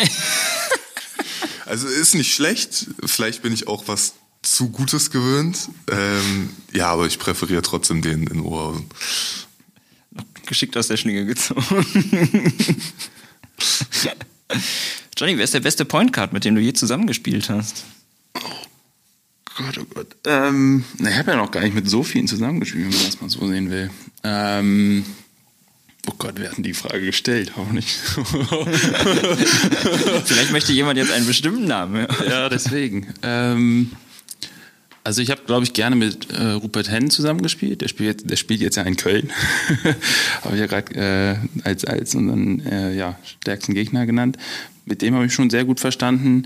Ähm, Jonas Grof, der dürfte wahrscheinlich noch ein Begriff sein. Der, der hat, oh, hat der mal hier, der hat in Hagen mal gespielt. Ich weiß nicht, ob er in Iserlohn so gespielt hat, aber in Hagen auf jeden Fall. Ähm, mit dem habe ich mich auch sehr gut verstanden. Ähm, ich will jetzt mal Rupert und oder Rupi und, und Jonas nennen. Vielleicht war die Frage von Ihnen. Wir drücken die Daumen. Ja, oder Garay, falls du die Frage gestellt hast, mit dir habe ich auch sehr gern zusammengespielt. Jetzt könnte es ähnlich schwierig werden für Malik. Wer ist der coolste Teamkollege, den du je hattest? Es gibt nur eine richtige Antwort ich, jetzt. Ich glaube, ich weiß, von wem die Frage kommt. Ähm, Nicht von mir. oh, ich hätte einen stellen sollen. ähm, also wenn, Kerem, wenn du das warst, ich weiß, dass er auf jeden Fall eine Frage gestellt hat, äh, dann bist natürlich du das.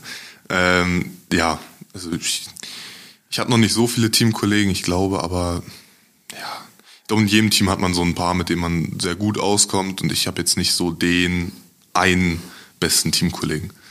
Ja. Diplomatisch, willst du keinen Ärger einhandeln? Nee, richtig. Smart. Drumrum gedribbelt. Johnny, was hat dich bewegt, uns in Klammern die Gladiators zu verlassen? Oh. oh, ey. Ähm, da flossen Tränen auf jeden Fall bei da der flossen Frage. Tränen. Ähm, ich glaube einfach, dass die Situation nicht mehr die optimalste für mich vor Ort war. Einfach jetzt auch mit Blick auf, auf den Kader, den sie jetzt haben. da wäre einfach kein Platz für mich gewesen und auch eben einfach dieses, was wir vorhin besprochen haben, dieses Weiterentwickeln, eine andere Rolle übernehmen. Ich glaube, das waren so die, die Hauptgründe, ähm, auch mal nach drei Jahren äh, die Gladiators zu verlassen. Ähm, was nicht leicht war, muss ich auch zugeben, aber es gehört dazu und es äh, war, glaube ich, auch in dem Moment sozusagen jetzt der richtige Schritt. Malik, du bist noch nicht so lange dabei im, im Basketball-Game, aber die Frage ist, was ist dein Lieblings-Post-Move? Also für die Zuhörer einmal äh, eine Bewegung, die innerhalb der Zone dann gemacht wird und hoffentlich erfolgsversprechend ist. Da gibt es ja diverse Möglichkeiten. Äh, Lefty, Lefty, Lefty Hookshot. Ja, ein Lefty Hookshot. äh, was heißt mein Lieblings-Post-Move? Dank. Ja, ein Dank, würde ich einfach sagen. Ja, ja. Am besten einfach irgendwie einen Ball in der Zone bekommen und danken. Und hochgehen. Ja. Das klingt vernünftig. Ja, das war's mit den äh, Zuhörerfragen. Ich habe mir jetzt noch äh, Pseudo-Zuhörerfragen von mir notiert, äh, weil das thematisch nur noch hier so richtig reinpasste. Ähm, wie wichtig ist das Umfeld, heißt Familie und Freunde, ähm, für den Austausch mit dem, was man so erlebt in der Profikarriere? Auch wenn die meistens zumindest, Malik hat ja mit äh, seiner Mom und seiner Tante da auf jeden Fall ähnliche Erfahrungen zumindest. Aber wie ist das, wenn das Umfeld nicht so richtig nachempfinden kann, was ihr da erlebt, aber ihr trotzdem jemanden zum Austausch haben möchtet? Findet da ein Austausch mit Familien und Freunden statt? Und wenn ja, wie wichtig ist das? Boah, also ich versuche dem, glaube ich, ziemlich viel aus dem Weg zu gehen. Ähm, weil ich, wie gesagt, nicht so der kommunikativste bin. Ich mache viel mit mir selber aus. Ähm, ich muss aufpassen, Mama und Papa hören zu. äh, nein, Mama und Papa also, verstehen mich nicht. nein, also man merkt natürlich schon, also die wollen immer wissen, was bei mir los ist und ich versuche denen das auch bestmöglich zu erklären und die verstehen auch mittlerweile sehr, sehr viel, was das angeht, aber so hundertprozentig greifen kann man es halt nicht, wenn man es nicht selber gemacht hat. Ähm, aber ich glaube schon, dass in gewissem Maßen dieser Austausch sehr wichtig ist. Ich glaube auch, dass viel innerhalb des Teams da passiert, dass man da untereinander kommuniziert, also dass das Umfeld, was eigentlich kein Umfeld ist, ähm, sozusagen da auch viel aushilft. Und ansonsten hat man, also ich jetzt alte Teamkollegen, mit denen man sich mal austauscht über das und jenes, wie läuft es bei denen, wie läuft es bei einem selber. Ähm, ich glaube schon, dass das ziemlich wichtig ist, ähm, auch mal auf andere Gedanken zu kommen. Vielleicht auch, man muss ja, meistens will man sich dann auch gar nicht über Basketball unterhalten, sondern einfach mal andere Themen ansprechen, weil ansonsten dreht sich ja doch schon relativ viel äh, in deinem Leben um Basketball. Wie ist das bei dir, Malik? Bisschen anders? Bist du da hm. kommunikativer? Ziehst die Familie und Freunde mit rein? Ja, ich bin tatsächlich ähnlich wie Johnny. Also natürlich habe ich den Support von meiner Familie, von Freunden. Ich äh, auch. Also, ich habe auch den Support von meiner Familie. Ich glaube, den haben wir beide so. Ähm, und auch immer, wenn man was hätte, wäre ein offenes Ohr da. Äh, das ist ganz klar. Aber ich bin auch eher die Person, die so ein bisschen Sachen mit sich selber ausmacht. Ähm, ja, und ich glaube, wie Johnny schon gesagt hat, wenn man mal bei der Familie ist oder mit Freunden was unternimmt, muss man nicht immer über das reden, was man eh den ganzen Tag schon macht, und zwar Basketball spielen, ähm, sondern man unternimmt mal andere Sachen, beziehungsweise redet mal auch über andere Sachen als jetzt Basketball. Ich glaube, das ist auch äh, wichtig, dass man mal einen Ausgleich äh, zum Basketball hat. Ja. Zum Abschluss gibt's hier immer noch unsere Top 5, die ihr zusammenstellen müsst. Dadurch, dass sich eure ähm, Spielarten ja so unterscheiden, äh, würde mich einmal interessieren, Malik, können wir auch schön abwechselnd machen, jeder einer jeweils. Ähm, was sind deine Top 5 Inside Scorer, also Leute, die vor allem in der Zone punkten, deiner Meinung nach? Und Johnny, was sind äh, vor allem für dich so die Shooting Big Men, die eben von draußen einen guten Touch beweisen, so wie du auch? Malik, du kannst ja mal anfangen mit dem ersten Spieler. Ähm, jetzt generell auf alle Basketball. Auf allen Ebenen. Gott. Ich bin auch. Also man muss vielleicht wissen, ich bin nicht der Größte, der so Basketball verfolgt, außerhalb, ehrlich gesagt. Also ich kenne schon die großen Spieler, von daher irgendwie kriegen wir fünf zusammen. Das kriegen wir hin. Das kriegen wir hin. Äh, ja, also ich glaube, Inside-Spieler ist bekannt, ein Shaquille O'Neal, ne? Ist, glaube ich, somit am dominantesten äh, gewesen. Äh, ich bin ein großer Janis-Fan. Mhm. Janis äh, Antetokounmpo, einmal für die Zuhörer. Genau. Ähm, ja. Boah, ist echt schwer. Kann ich übernehmen. Ähm, ja, mach du mal. Äh, mach Johnny mit dem Assist. Ja. Äh, na gut, als erstes Deutsch Nowitzki. Ansonsten Bigs. Bigs, die viel werfen. Mhm. Ansonsten würde ich, weil er ist jetzt nicht vielleicht für seinen Wurf berühmt, aber ich würde Jokic dazu nehmen. Einfach weil ich ihn sehr gerne mag. Deswegen würde ich den auch dazu nehmen. Du bist wieder dran. Ich muss überlegen. ja, Inside Game, ich glaube jetzt nicht. Also, ja, wie gesagt, Jokic, wie Johnny gesagt hat, hat auch ein sehr gutes Inside Game, aber ich glaube, es ist nicht vergleichbar jetzt mit meinem Spielstil. Ähm, da er ja eher sehr, sehr viele Hooks macht, jetzt nicht der athletischste Spiel, Spielertyp ist. Ähm, ja, also ich glaube, ein äh, Joel Embiid ist auch sehr dominant. Ähm, es kann natürlich sein, dass ich jetzt irgendwas vergesse. Also, äh, kann der werfen? Ja, ja. Der auch. geht schon auch raus der zur Dreierlinie. Ja, nehme ich den auch dazu. okay, 4-4 für beide. Mm, ich habe drei, oder? Du hast drei, ja. Du hast drei? Ich nehme alles zurück. okay, jetzt auch spaßeshalber. Nee, nehme ich nicht dazu. Willst du dich jetzt selbst nennen? Nee, nee, nee, nee, nee, nee, nee. ähm, boah, das zieht sich jetzt länger als der Hauptpodcast hier. Tatsächlich. Ähm, Vielleicht kommt noch die Werbung. Das ist gut. ähm, ich würde noch, einfach weil ich ein Spielkammer, eben mal einen Mitspieler, würde ich noch Matt Freeman nehmen. Da sagt ihr natürlich jetzt niemandem was. weil wir auch so vier, Vierer, der, der, der, hat schon eine Schleuder gehabt, was das anging. Und den letzten. Einfach weil es witzig ist, Till Isemann. Der ist zwar mehr so dein Kaliber, aber den nehme ich dazu, weil der auch immer mal, so wie du, einfach mal drauf werfen wollte. nehme ich Till dazu.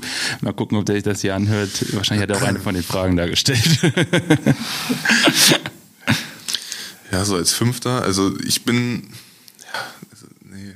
fällt auch ehrlich gesagt, also alles, was ich jetzt sagen würde, wäre, glaube ich, Quatsch, ne? äh, weil mir jetzt gesagt, nichts einfällt.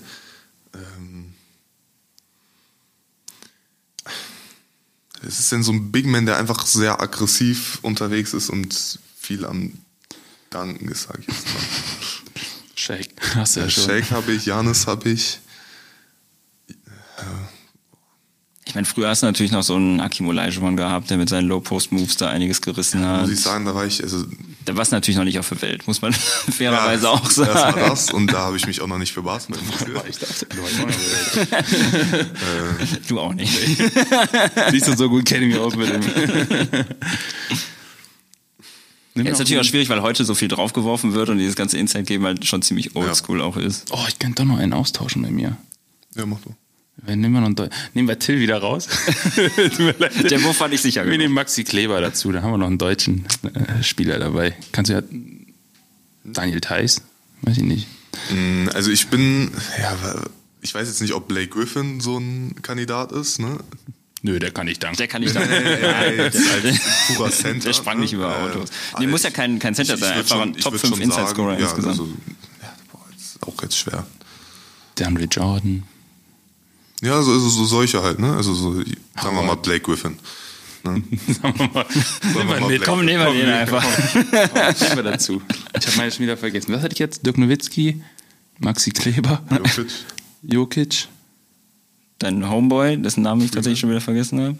Ah, Matt irgendwas. Matt. Habe ich nur vier genannt? Nee. Nee, du wolltest noch Embiid nehmen. Embiid, ach, Embiid nehmen wir noch. Der darf man ja auch noch mit. Ja, der darf noch mit. Das war tatsächlich eine schwierige Geburt. Ja. Aber damit kommt. Wie gesagt, da bist du bei uns Falschen. Also, was hast du da an? Die können, ja doch, die kann ich, die kriege ich noch zusammen. Das ist einfach nur dreimal Ja, Kobe. einmal Highschool, einmal äh, Olympische Spiele und dann eben bei den Lakers. Äh, achso, es geht um meinen Hoodie. Ähm, ja, das war's auch schon. Jetzt haben wir es hier hinter uns mit der, äh, ich weiß gar nicht, diesjährigen Folge, aber es, es kommt noch ein bisschen was. Ähm, ja, ihr könnt uns natürlich erstmal abonnieren überhaupt, äh, überall, wo man äh, Podcasts hören kann, sei es jetzt Spotify, Apple Podcast, Google Podcast, auf dieser. Mittlerweile gibt's äh, den, ja, da staunst du, Johnny, ne? Google Podcast? Ich wusste es vorher auch nicht, aber ja, Nicht schlecht. ja.